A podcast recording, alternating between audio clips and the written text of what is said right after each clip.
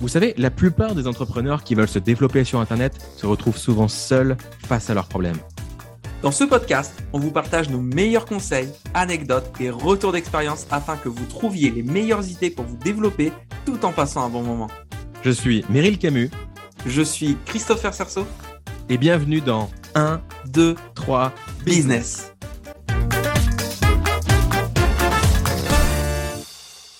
Bienvenue Meryl dans cet épisode 11 d'un 2, 3 Business. Comment vas-tu à la rentrée? Eh ben écoute, euh, je vais bien, je te remercie. Euh, bienvenue également à nos auditeurs qui, qui nous écoutent. Comment vas-tu Christopher? Eh ben ça va, on a passé un, un été euh, fort agréable. Euh, on a été dans vos oreilles, il a fait super chaud euh, tout l'été. C'est c'est assez rare qu'il fasse aussi bon et en juillet et au mois d'août quand on vit dans le nord. Donc c'est fort agréable. En même temps, ce qui aide, c'est que sur les deux mois d'été, euh, j'ai passé trois semaines euh, en Espagne. Donc le nord, je l'ai laissé euh, au nordiste pour une fois. Et ouais, il a fait, un petit peu chaud. Si vous nous découvrez et que vous n'avez pas eu le loisir de passer l'été avec nous, eh bien, c'est pas grave. Rejoignez-nous pour la rentrée. Même si on est en 2026, c'est pas grave. Rejoignez-nous. Allez, on va passer un bon moment. On va parler business. Et en fait, on a découvert un truc. enfin, on s'est rendu compte de quelque chose avec Christopher. C'était que un de- des épisodes de ce podcast qui avait le mieux marché, c'était, euh, sauf erreur, un épisode avec euh, où on parlait de David Laroche C'est ça, ouais. on débriefait en particulier euh, lorsque j'étais allé à un de ces séminaires là récemment. Très sincèrement, je pense que le taux de, de visionnage est en grande partie dû au titre assez aguicheur que Christopher nous avait trouvé. Je sais plus c'était quoi, c'était David Laroche expulsé à vie des États-Unis. C'est c'est ça, ouais. Ce qui, ce qui est vrai, enfin, on, on ne ment jamais dans les titres, c'est vraiment pas euh, l'ambition, mais voilà, là c'est un petit, c'est une petite dérive de copywriter, on va dire. Euh, Christopher a, su trouver l'angle qui allait captiver, sans mentir, mais sans non plus, euh, bah, c'est pas exactement de ça dont il s'agit. Je vous laisse aller voir l'épisode si vous l'avez pas écouté, hein, tout simplement. Et au-delà du titre, c'est vrai qu'on a eu beaucoup de retours aussi sur les réseaux sociaux, euh, de, de gens qui ont apprécié ce côté justement. J'interviewais Meryl pour savoir, bah voilà, comment ça s'était passé, les coulisses, s'il avait des choses à nous apporter. Et en fait, ce qui s'est passé, c'est que euh, donc euh, Meryl a été il y a, il y a quelques semaines voir euh, David Laroche. Il y avait, il y avait combien de personnes lors de la première fois? Là, c'était le gros séminaire, on était genre 600. 600. Et là, tu l'as vu il y a, il y a quelques jours, vous étiez en comité beaucoup plus réduit? Ouais, cette fois-ci, on était euh, uniquement entre entrepreneurs. C'était un bootcamp business et on était 40 ou 50. Ce qui est rien Donc là, on passe de, de 600 à 40 personnes dans la salle. Donc j'imagine que euh, bah, l'ambiance est pas du tout la même, que tu as peut-être eu plus le temps d'échanger directement avec lui, lui poser des questions. Et ça va être aussi bah, l'occasion de bah, que tu puisses aussi nous apporter, euh, voilà. Comme, comme tu l'avais dit la première fois, l'idée c'est pas de faire un résumé de, de, de ça parce que tu peux pas résumer euh, deux trois jours de séminaire en, un podcast, mais voilà les, les, les idées qui t'ont émergé, ce que ce que t'es ressorti de, de là-dedans. Si, toi-même tu as des conseils euh, à nous donner. Euh, donc c'était à, à Genève, si je dis pas de bêtises. C'est ça, et le cadre du coup est vachement top. J'a- J'adore la Suisse, j'y vais pas souvent, mais quand j'y vais, c'est toujours un plaisir. À part euh, dès qu'il s'agit de, de mettre la main au porte-monnaie, parce que c'est vrai que le coût de la vie est un peu différent euh, là-bas. Mais euh, c'était, non, franchement, c'était vraiment top comme cadre. Donc entre entrepreneurs, c'était vraiment le but. L'idée, c'était d'avoir un- une sorte de mastermind, c'est-à-dire qu'on a eu autant de richesse de la part de, de David et de ses interventions que de la part de- des autres intervenants. Mhm. c'était cool. Et euh, quelque chose que j'ai observé, c'est que très vite, on nous a scindés en groupes dans le séminaire. D'accord. En gros, euh, quand on est arrivé, bon, j'ai pris un café, j'ai fait connaissance avec quelques participants, je, discutais avec euh, une nana qui était architecte d'intérieur, c'était passionnant. Et donc, on se met euh, ensemble à une table et il y avait quelques personnes qui nous ont rejoints. Très bien. Au bout de 10 minutes, l'équipe de David nous, invite à nous, répartir sur les différentes tables en fonction du chiffre d'affaires. Donc, j'ai dû me séparer de mes copains fraîchement créés et ils ont réparti du style entre euh, 0 et 30 000 euros de CA, chiffre d'affaires, donc entre 30 000 et 100 000 et plus de 100 000 euros de chiffre d'affaires. Il fallait se répartir plus ou moins, euh, enfin, dans la salle en fonction de ça. Alors, pour l'anecdote, j'ai un petit peu bugué. J'ai demandé euh, à ma table, je fais, attends, c'est 100 000 euros de chiffre d'affaires euh, par mois? Et il me regarde avec des grands yeux en mode, bah non, euh, par an. Je ah, ok. Puis je prends mes affaires et puis je vais devant la salle, tu vois. J'ai pas, réalisé l'insolence du truc euh, sous le coup. je me suis dit, bon, c'est vrai. Quand, quand je suis revenu, genre euh, 20 minutes plus tard pour discuter, ils m'ont dit, ah, ok, on, a, on comprend, toi, tu fais un petit chiffre d'affaires quand même, enfin, un bon chiffre d'affaires. Non, non, mais on, on comprend, on comprend. Quand tu poses la question, c'est 100 000 euros par an ou par mois. Oh, c'est bon, on a pigé. Ouais, euh, on sent qu'on a step up. C'est pas du tout ce que je voulais refléter. En plus, j'ai été, euh, j'ai été euh, comment dire, euh, euh, frame. Enfin bref, peu importe. J'ai été euh, influencé parce que juste avant, je discutais avec euh, quelqu'un qui faisait du, du e-commerce. Et donc là, il y a beaucoup de volume en e-commerce. Mhm. Et euh, il faisait un peu plus d'un million par an de chiffre d'affaires. Il était déjà à 700 000 cette année là, à la rentrée. Donc déjà, je m'étais mis dans, dans les gros chiffres et je me dis, bah, c'est du e-commerce, tu fais un gros chiffre d'affaires. Ça, veut rien dire sur tes marges ou sur tes bénéfices, tu vois. Donc c'est pour ça, quand ils disent 100 000 par mois, je me suis dit, bah, ça peut, c'est possible, tu vois. Je sais que je connais pas les gens qui sont là. Donc Mhm. bref, c'était c'était pour l'anecdote, c'était assez drôle. Et du coup, euh, grâce à cette répartition par CA, j'étais vraiment euh, tout devant de la salle, euh, littéralement au premier rang, donc euh, vraiment en immersion. Et euh, puis David, euh, tu vois, pas folle la guêpe, il va, il va être un peu plus attentif, il va donner un peu plus la parole et donner un peu plus d'attention aux personnes qui sont au devant de la scène, qui sont un peu plus euh, avancées. Donc c'est vraiment un privilège dans le privilège, quoi.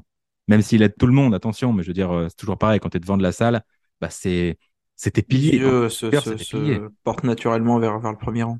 Bien sûr. Et tu sais que ceux qui sont au fond, tu sais pas trop ce qu'ils pensent de toi. Ceux qui sont dans les coins, c'est peut-être des, des journalistes un peu snipers.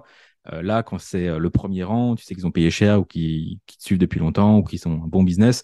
C'est tes, frères. Tu vois, tu sais que tu peux compter sur eux. En général, dans une salle, quand tu es speaker, c'est comme ça que tu raisonnes. Tu as tes alliés et tu as peut-être euh, des, peut-être des ennemis au fond, mais tu le sais pas encore. Donc, Mhm. bref, euh, là, c'était c'était vraiment sympa à ce niveau-là. Ok.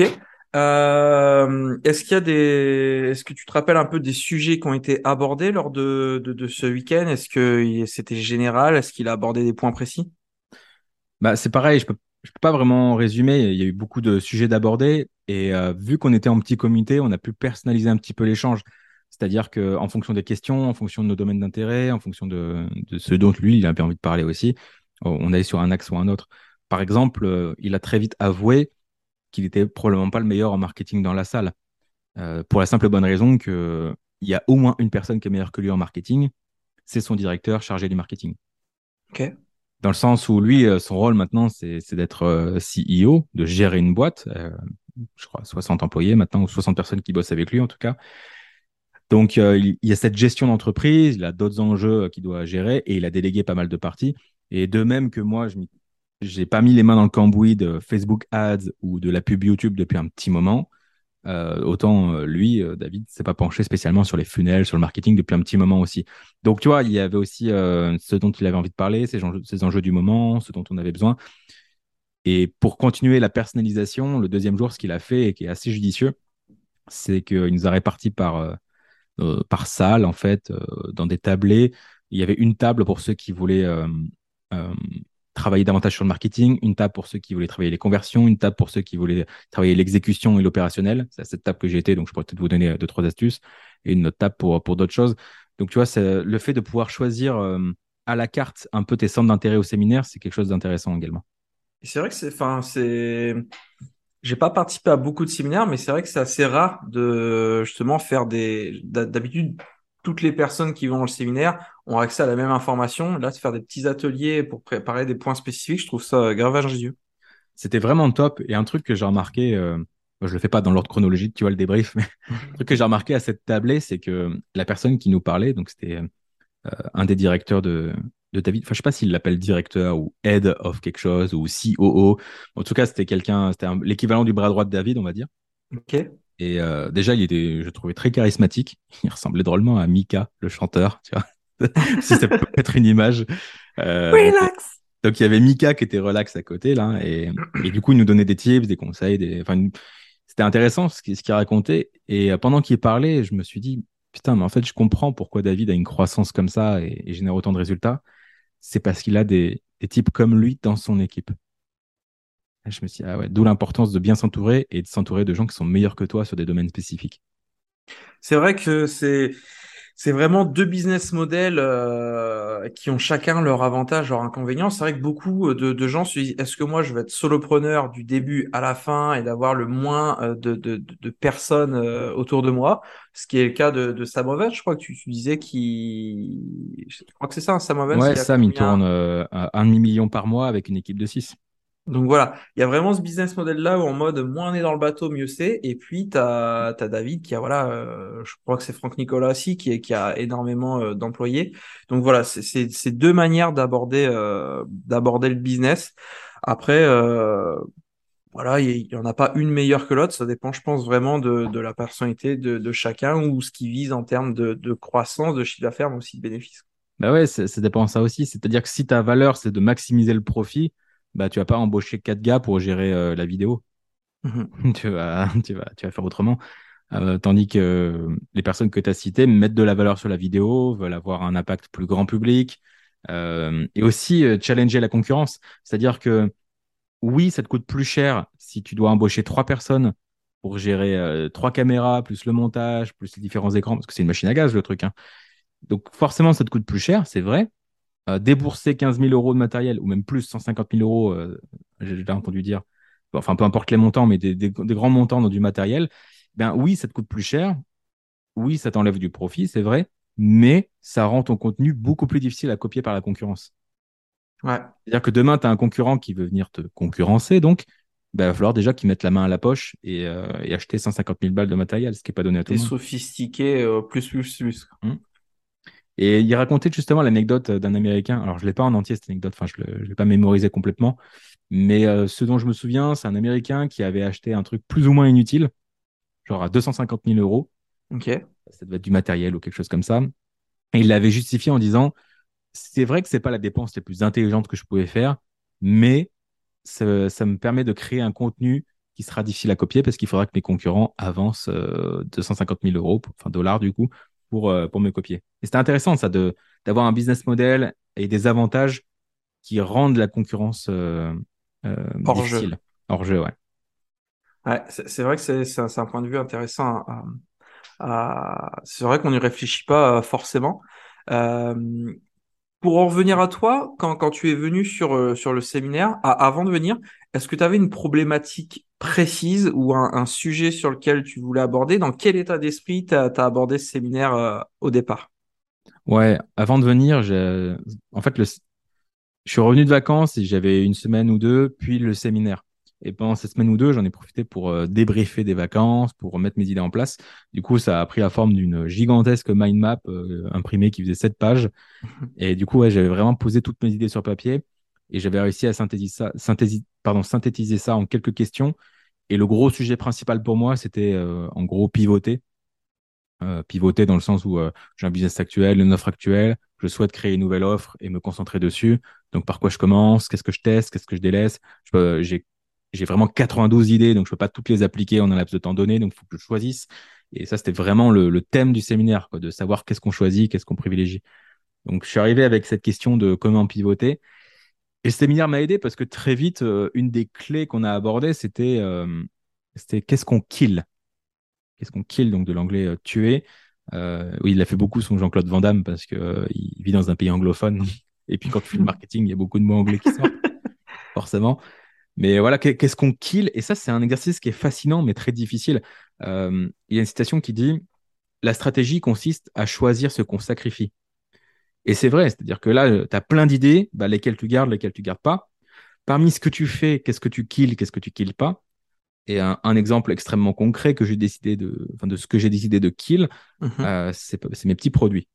Donc, tu es, au courant, euh, au cours des dernières années, j'ai créé quelques formations annexes en plus de ma formation principale. Mhm. Euh, et, j'ai réalisé que, que, les, que, c'était pas 80-20, dans le sens où ces petits produits m'apportaient du chiffre d'affaires, mais quand tu mets en perspective avec euh, le vrai chiffre d'affaires que ça me rapporte, euh, le support client que ça me génère, euh, les, les, intégrations techniques qu'il faut faire quand on a un nouveau client par rapport à ça, la, promotion de ses produits.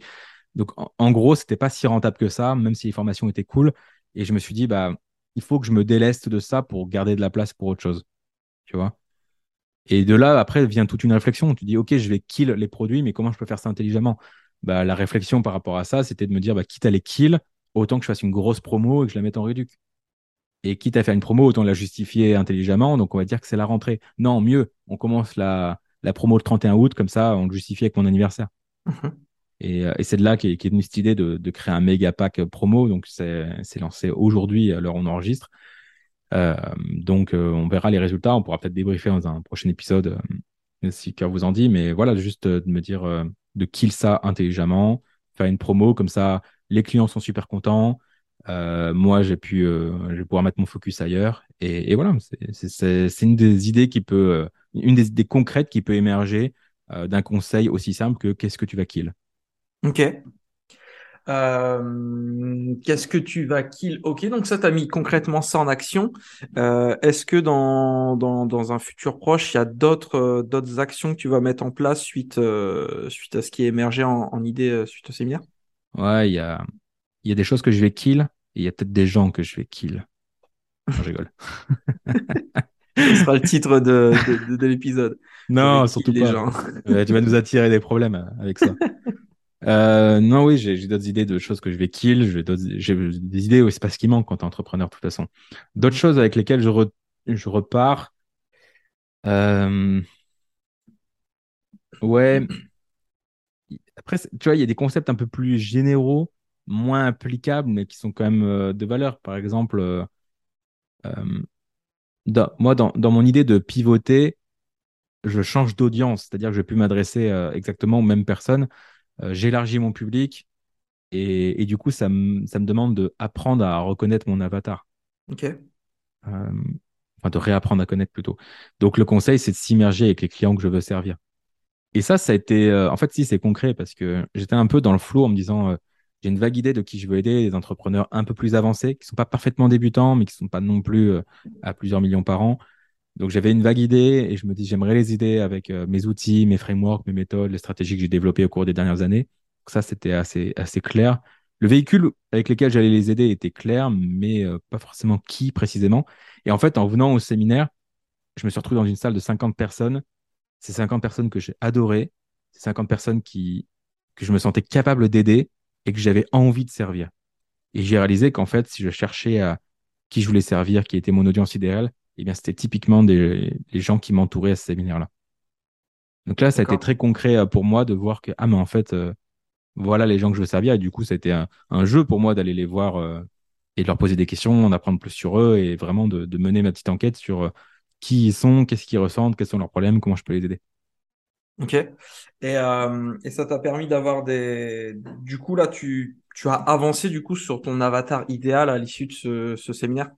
Ouais, ouais, bien sûr. C'est plus le portrait psychologique en fait. Euh, disons que maintenant, quand je vais communiquer, je vais avoir euh, quelques visages à me représenter mmh et, et, ça m'aide. Tu vois, tu t'adresses pas de la même manière suivant la personne qui est en face de toi et ça, c'est voilà, c'est assez intéressant.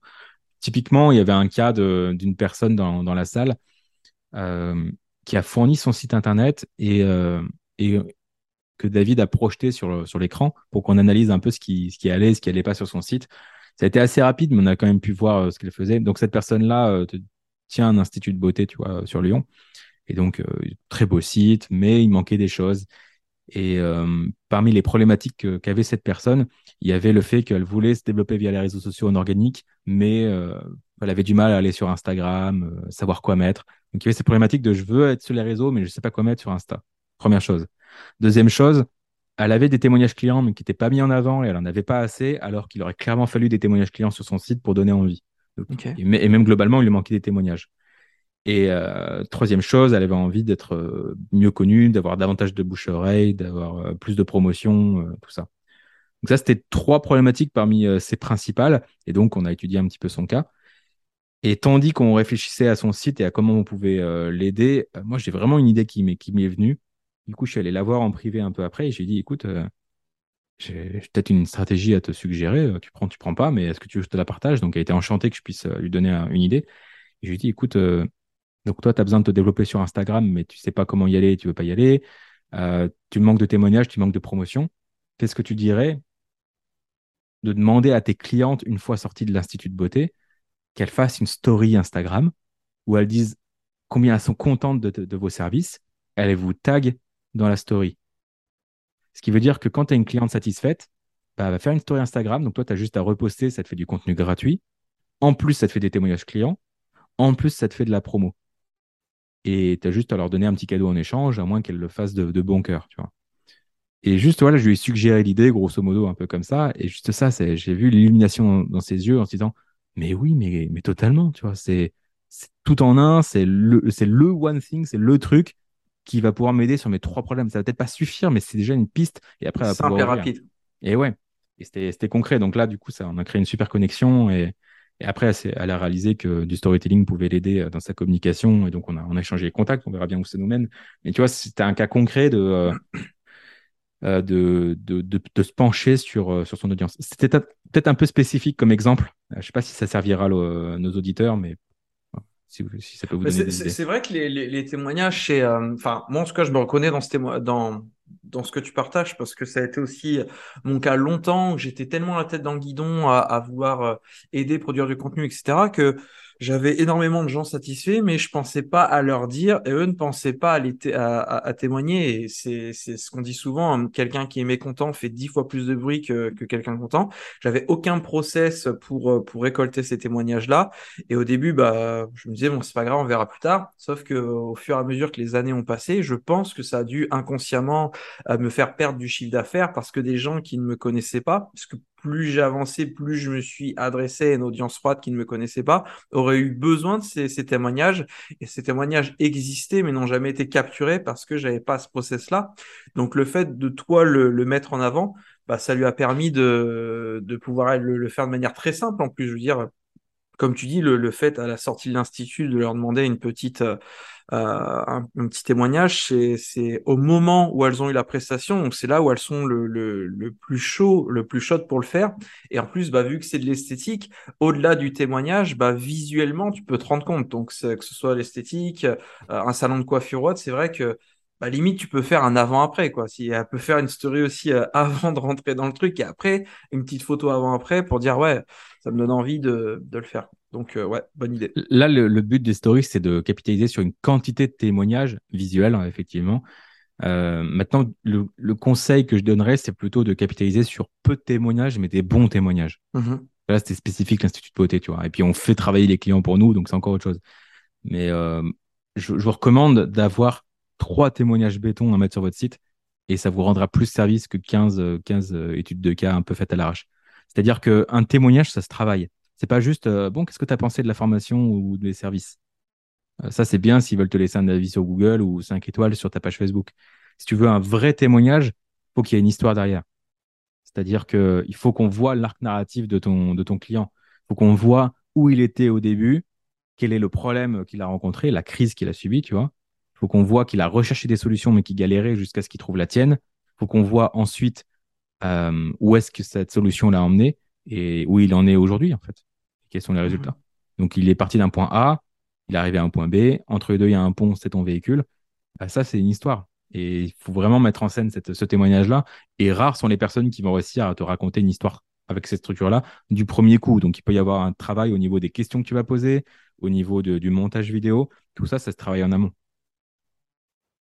Je suis parfaitement d'accord, ça me donne ça, ça, me donne des idées. Parce que c'est vrai que même le fait de récolter des, témoignages, il y a l'art et la manière de, le faire. Et euh, on est tout content que quelqu'un nous fasse un, commentaire. Mais c'est vrai que l'aider la personne, souvent les gens, pourquoi ils ne font pas de témoignages? C'est parce que bah déjà, ils, ils sont pas forcément à l'aise devant la caméra. Et deuxièmement, ils savent pas trop euh, quoi dire. Donc le fait de les aider à structurer.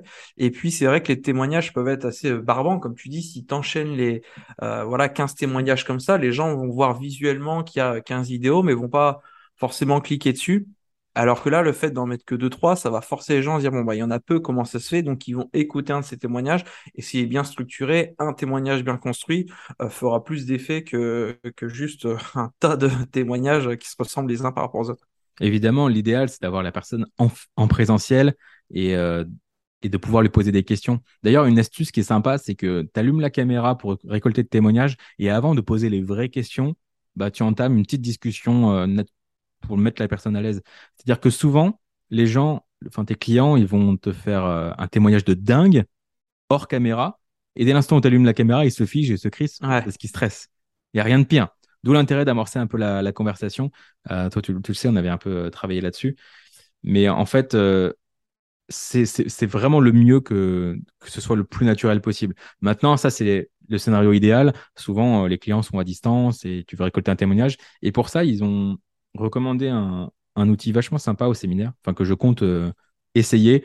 Euh, vous connaissez peut-être, hein, c'est Vidéo Ask, mais je n'ai jamais pris le temps de me pencher dessus. Et Vidéo Ask, le concept, c'est qu'en gros, tu, enregistres une vidéo, genre, tu poses une question, et ensuite, la caméra va sur ton client, il répond à la question, et ensuite ça rebascule sur toi. Et tu reposes une deuxième question. En gros, c'est un formulaire, euh, c'est un sondage, mais en vidéo. D'accord. Donc, euh, je- vu que je l'ai pas essayé, je peux pas vous dire techniquement exactement à quoi ça ressemble. je- Mais Mhm. pour que vous compreniez, c'est ça, c'est un sondage, mais en vidéo. Et du coup, ça fait euh, une discussion assez naturelle. C'est, OK, est-ce que tu peux me dire euh, où est-ce que tu en étais dans, dans- dans- dans ton business avant de rejoindre mon programme ou quelle que soit votre thématique? La personne répond, OK, génial. Est-ce que tu peux m'en dire plus sur le moment où tu t'es vraiment rendu compte que tu avais un problème à régler? Boum, la personne développe. Et tu vois, tu peux créer un, un témoignage déjà beaucoup plus construit et même naturel avec Video Ask. Ok. Je ne connaissais pas du tout ce, ce logiciel. Merci pour euh, la recommandation. On mettra peut-être un lien dans, dans la description. Yes. Eh ben, voilà, je pense que ça peut, ça peut aider pas mal de, de personnes euh, euh, au niveau du, des, des clés concrètes. Évidemment, il y a encore mille choses qu'on pourrait aborder au sein de ce séminaire. Je pense que ça, pour cet épisode, ça fait déjà pas mal de choses euh, à, à ingurgiter. Je sais que vous étiez quelques-uns euh, à vouloir un débrief du séminaire. Euh, coucou Rudy, je sais que ça peut te faire plaisir d'avoir quelques pistes. J'espère que ça aide. Et ouais, il y, a- encore plein de trucs qu'on peut, aborder. Ce que je suggère, c'est qu'on on clôture cet épisode-là pour, pour cette fois-ci, qu'on garde un petit peu de suspense pour la semaine prochaine. Pas de problème, faisons ça. Rendez-vous la semaine prochaine, même jour, même heure. Merci de nous avoir écoutés et puis rendez-vous pour le prochain épisode, l'épisode 12. À très vite tout le monde. Tchau, tchau, tchau todo mundo.